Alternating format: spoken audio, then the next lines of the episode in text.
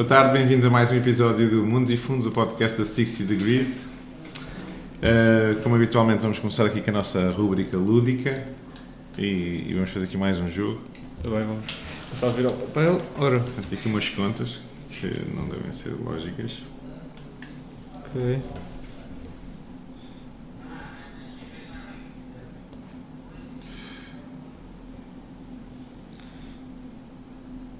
Bem, agora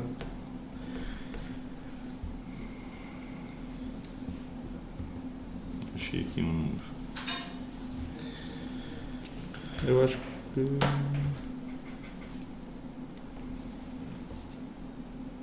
Eu já resolvi. 40? Eu devo 41. Minha resposta final é 41. Eu 40. Está a 40, certo. Dá 40? Faltaste.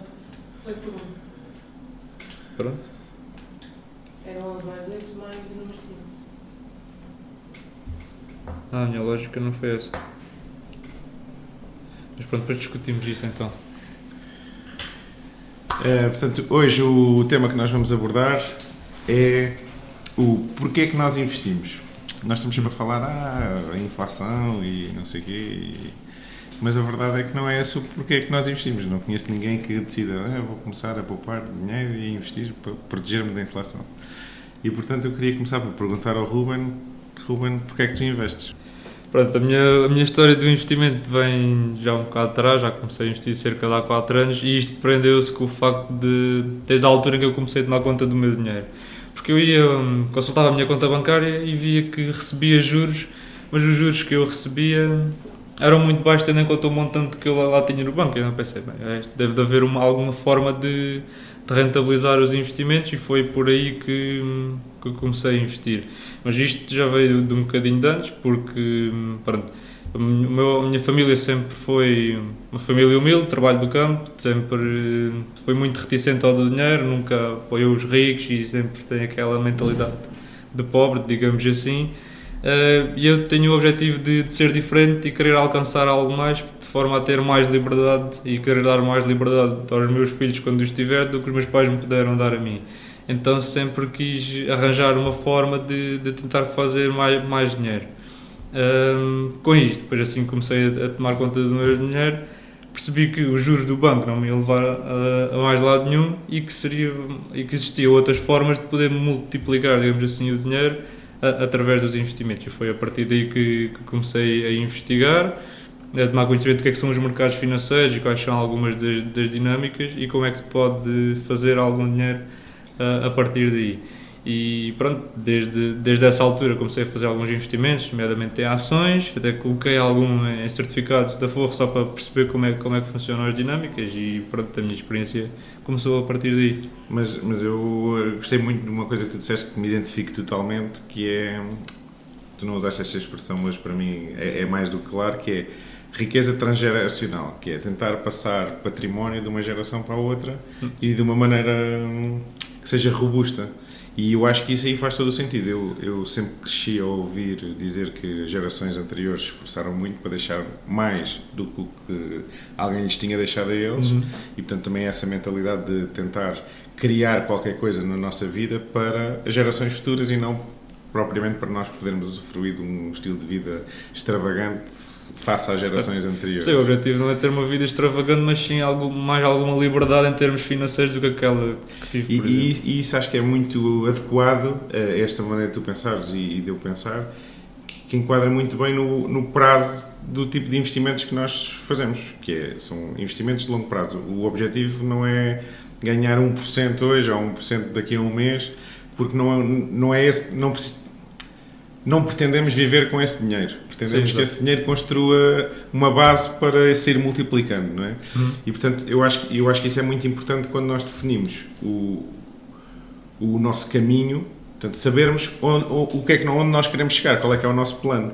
E é isso que eu acho que a maior parte das pessoas, quando começa a investir, não sabe, que é, ok, eu tenho aqui algum dinheiro de, de lado, o que é que eu vou fazer com, com ele? E vou pô-lo aqui a tentar render mais qualquer coisa. Só que isto funciona um bocadinho como uma autoestrada, que é, se nós soubermos para que saída é que vamos, podemos ir sempre na faixa da esquerda e sair só nessa saída. Chegamos lá mais depressa e com mais confiança. Uhum. Se tivermos que sair em todas as saídas para ver se é aquele o sítio onde, onde queremos chegar, vamos perder muito mais tempo e vamos andar muito mais incertos sobre o caminho e, portanto, quando temos um susto no mercado financeiro, vamos estar muito mais propensos a correr atrás das notícias, por exemplo. E, portanto, eu, eu acho que esta, esta questão do prazo, de percebermos porque é que nós queremos investir e, e conhecermos a nós próprios o suficiente para saber isso, é, é muito importante. O, outro lado que eu acho que existe é, e que tu também abordaste aí um bocadinho, que é, houve uma evolução em termos uh, qualitativos na qualidade de vida dos portugueses nas últimas 3, 4 gerações. Sim. E uma coisa que eu vinha a pensar, quando vinha a pensar no tema deste, desta conversa, é o que eu acredito que mudou a vida de duas ou três gerações atrás na minha família foi o facto de os meus avós, por exemplo, se calhar já aprenderam a ler e a escrever, que foi uma coisa distintiva do que nos 100 anos antes deles, por exemplo. Houve um movimento de vir de, do meio rural para as cidades permitiu uma multiplicidade de pessoas terem acesso a novas oportunidades que não existiam nos 500 anos antes em Portugal. Uhum. Portanto, e, e, o facto das pessoas terem mais formação permitiu-lhes aceder a outros tipos de empregos, nomeadamente o, o, a questão dos funcionários públicos, que era uma classe fechada à volta do, da questão da corte e do, do, rei, etc. E passou a ser uma coisa mais aberta que permitiu o acesso a mais pessoas. E depois, já numa geração mais próxima da minha, que eu acredito que, foi um, teve um grande impacto foi as pessoas que tiveram mais oportunidade de prosseguir estudos, portanto, desenvolver uma profissão técnica na altura havia falta de técnicos, hoje em dia só ter um curso não é por si sinónimo de emprego, mas aqui há uma geração atrás se calhar era, uhum. e isso conjugou-se com o momento em que Portugal aderiu à União Europeia e permitiu aqui um boom económico e, e portanto essa geração conseguiu se calhar construir alguma coisa. E depois o que nós vemos é, ok, o que é que as pessoas fizeram com, com essas oportunidades que lhes deram? Algumas viveram melhor, outras decidiram pôr alguma coisa de lado e, e isso agora vai se refletir na, na, geração que nós representamos, se calhar, que é o nível de oportunidades vai, vai ser diferente, porque obrigatoriamente quem começa com uma bagagem, quem tem um apoio, quem tem se calhar até alguns ativos que às vezes eram desprezados, como, olha, os meus avós deixaram-me um bocado de terra, não sei aonde, hoje em dia é, é um passo em frente, é, é portanto, essa riqueza transgeracional permite-nos uh, investir de uma maneira diferente, seja num, por exemplo, num projeto agrícola, uhum. seja em transformarmos isso em património líquido e investirmos no mercado financeiro. E, e eu acho que isso é muito importante, nós termos esta visão de qual é que é o meu objetivo principal? É óbvio que todos temos que garantir as necessidades básicas da vida para podermos estar tranquilos. Se pudermos viver melhor, não vamos viver pior, mas temos um objetivo muito importante. E também acabaste de falar agora no, no, crescimento e na evolução da cultura. E isto também se reflete nos investimentos, pelo menos eu sinto, há duas ou três gerações atrás, os investimentos que os meus avós e meus bisavós faziam era tal como estavas a dizer, nas terras e nos produtos agrícolas. Uh, os meus pais já nem tanto, já não. Os investimentos deles passam mais apenas por acumular riqueza e mantê-lo no banco.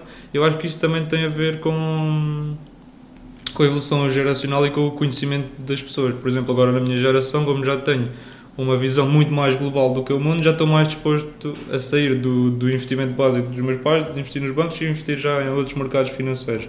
Se calhar daqui para a frente a tendência será haver cada vez uma maior globalização dos investimentos. Se calhar os meus filhos já não vão querer saber de mercados financeiros, vão querer investir noutra coisa qualquer. Não sei. Não, e, e, isso nota-se, não é? Apareceu o Bitcoin, eh, apareceu. Sim, exato, exato. Eh, sei lá, há muita gente que ainda vê um com um único investimento fiável é o imobiliário, porque podem bater e sentem o tijolo e etc. Uhum. O imobiliário é uma, uma, parte importante dos investimentos da maior parte dos portugueses. Nós temos uma cultura de ser proprietários da casa própria, em média ainda, ao contrário de vários países no mundo.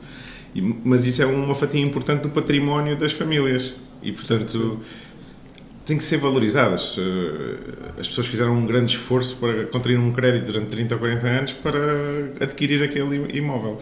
E isso é uma riqueza que muitas vezes passa de geração para geração e, e a geração seguinte não, não, não valoriza não, tanto. Exatamente, não quer aquela localização ou aquela tipologia. Seja, pode não querer, mas tem que olhar uhum. para ele como um negócio.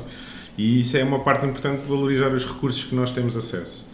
E outra questão que eu te queria pôr que é uma coisa que eu acho que é muito importante, que é abordarmos aqui um bocadinho esta mentalidade do imediatismo que existe muito em Portugal, que é o nível de, o volume de dinheiro gasto, por exemplo, em jogo, em tentativa de enriquecer no curto prazo, é absurdo em Portugal. São milhões de euros por dia que as, que as pessoas que dizem que muitas vezes é muito arriscado investir, Uhum. mas estão dispostos a arriscar 100% daquele pequeno investimento em um minuto. Fazem uma raspadinha, fazem um euro milhões, fazem um jogo qualquer, vão ao casino.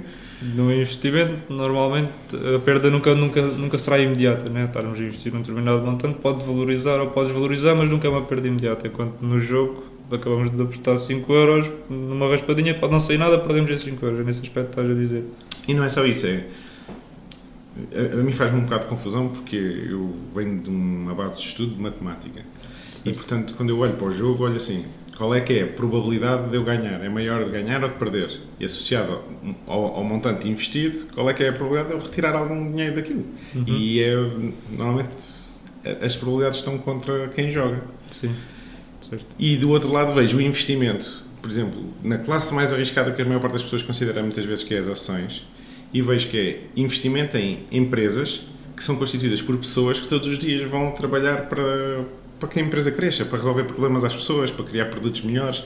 Algumas que realmente que têm uma paixão muito grande por aquilo que fazem e, portanto, até estão a dar mais delas do que muitas vezes o que são remuneradas em termos de horas, etc., porque estão a dar a sua criatividade e às vezes é a vida de uma pessoa que é o, o trabalho da sua vida está ali espelhado.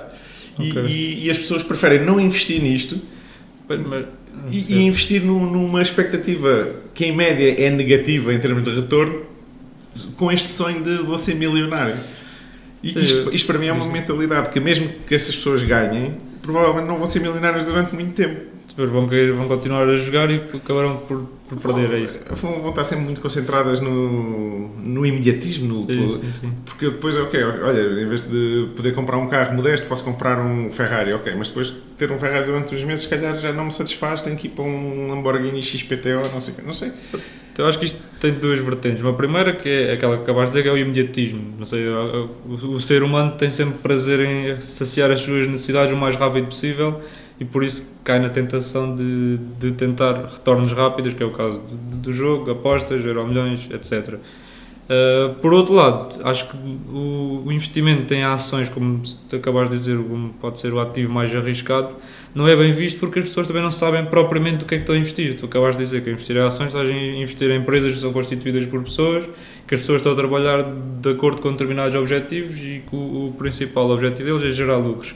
Mas para a maior parte da população em Portugal e talvez no mundo não sabem que ações são empresas. Penso que ações são títulos que, hum, que são como, como o jogo, podem subir, podem descer e que não está nada subjacente por trás. Eu percebo que isso é, é outra. Um ponto a favor do jogo, que é tem regras simples e as pessoas percebem rapidamente que se fizerem uma certa combinação ganham, se não fizerem perdem. É binário, é simples, etc. Sim, sim, Enquanto sim. no mercado financeiro as coisas às vezes não são simples porque para fazermos as coisas corretamente envolve uma dose de conhecimento sobre o que é que estamos a fazer. E depois, consoante o nível que queremos acompanhar, pode requerer mais tempo ou menos tempo. Uh, Uhum. e, e também é um bocadinho para isso que nós cá estamos, que é para tirar esse tempo e esse, e esse ónus das pessoas terem que acompanhar os ativos financeiros, nós fazemos a gestão por eles. Mas, mas a questão aqui é. Eu, eu, ouvi esta frase há, há pouco tempo e, e depois pensar um bocadinho, tendo a concordar muito com ela, que é o, o meu objetivo não é deixar de trabalhar. O meu objetivo é trabalhar por prazer. Por muito Uhum. que eu uh, possa, de repente, ganhar o euro milhões, Certo. eu, eu acho que não tem. Não é bom. O que é que eu. Se eu deixar de ter um objetivo, se eu deixar de querer construir alguma coisa. E, e a frase que eu ouvi é muito associada a isso: que é porque é que não devemos comer doces de manhã? Porque se nós comermos uma injeção de açúcar de manhã, o resto do dia vai passar, parece que é cinzento. Vamos sempre querer mais daqueles, daquele estímulo. Vamos Sim. querer sempre mais daquele prazer imediato. E, e eu acho que é isso um bocadinho que nos que, que nós temos que treinar, porque nós treinamos, por exemplo, vais ao ginásio e tu treinas, os, os, os efeitos não são imediatos, é preciso esforço. Mas tu sabes que há efeitos a longo prazo. Certo. E na, na nossa gestão emocional e na nossa gestão financeira é a mesma coisa. Precisamos de nos treinar e não há ninguém que nos obrigue, tem que ser nós próprios a definirmos as nossas barreiras e os nossos objetivos, e isso é que muitas vezes é difícil. Mas precisamos de nos treinar a não ser satisfeitos com o imediatismo e sim pensarmos que estamos a construir alguma coisa com uma elevada probabilidade de sucesso. Não é garantido, Uhum. que é quando, por exemplo, uma pessoa funda o seu próprio negócio. Existem muitas barreiras, existem muitas adversidades, portanto não é garantido que, que haja sucesso. Mas estamos a fazer um esforço e isto é uma, uma cultura, um modo de vida, digamos assim, acho eu. O seu objetivo será caminhar em torno de, de um determinado objetivo. E tens duas formas, não é? O jogo, que te pode dar um retorno eh, rápido e imediato, mas com um elevado nível de incerteza, ou então fazer uma caminhada através do investimento que pode demorar muito mais tempo, mas que as probabilidades de conseguir alcançar mais determinado objetivo são mais, são mais altas. É nesse, Sim. nessa ótica que estamos, estamos a, a Sendo, falar. sendo depois temos aqui aquela força do demónio dos dois lados, que é o Estado leva uma porcentagem dos teus ganhos e não participa nas tuas Sim, perdas. mas esse é um, é um dado adquirido e uma, uma forma de combater isso é ganhar mais. não é? Portanto, isso é a primeira forma de combater isso e depois eu acredito, e ainda, acho que ainda não cheguei lá, mas há de haver um nível a partir do qual depois existe uma capacidade de fazeres uma otimização fiscal através de o veículo em que tu investes. Por exemplo, há uma coisa muito básica que nós falamos muitas vezes, que é, por exemplo, o PPR, que acaba por, muitas vezes as pessoas não fazem tipo investimento, fazem tipo benefício imediato, que é o benefício fiscal, investem só para o benefício fiscal e nem estão muito preocupados no que é que investem depois em termos de o que é, que é política de investimentos, etc. Uhum. Mas, mas é um veículo em que tem realmente uma otimização fiscal e isso é importante depois também no, no resultado final. Daqui a muitos anos isso tem um impacto grande versus investir num veículo que não tem otimização fiscal. Eh, e portanto eu, eu acredito que também é algo que nós devemos eh, estudar. Não sei se é aplicável a todos os negócios, dependendo da dimensão, mas é algo que nós devemos preocupar-nos que é... Numa ótica de investimento, devemos ter em conta a fiscalidade, que é supostamente a parte dos, dos ganhos, são muito, muito parte comidos Sim. pelo, pelo Estado. Portanto, é sempre importante ter em conta quais os veículos a escolher e, pelos vistos, PPR é uma, uma das opções a considerar. Especialmente é, é porque estamos a falar nesta lógica de investir montantes relativamente baixos, não é? Se Uhum. falarmos em vamos fazer um trust para não sei quantos milhares de milhões e que podem investir em todo lado do mundo e tem há, há outros mecanismos de certeza de que não é um PPR. Certo? Eh, agora para a maior parte de nós, pessoas que têm Pessoas um individuais. rendimento que há uma parte importante do rendimento por muito tu investas que é o do teu salário Uhum. Uh, ou seja, que o salário ainda conta, ainda é uma parte substancial do que, uma- do que uma pessoa oferece mensalmente. O PPR é um mecanismo muito rápido e eficiente de fazer a otimização fiscal, por exemplo. Pois é, ok. Numa ótica de investimentos, PPR é sempre a alternativa. Pronto. Bem, acho que foi- até foi uma discussão muito agradável. Ficamos por aqui então. Acho que sim. Pronto. Até para a Até semana, malta. Bons investimentos. Obrigado.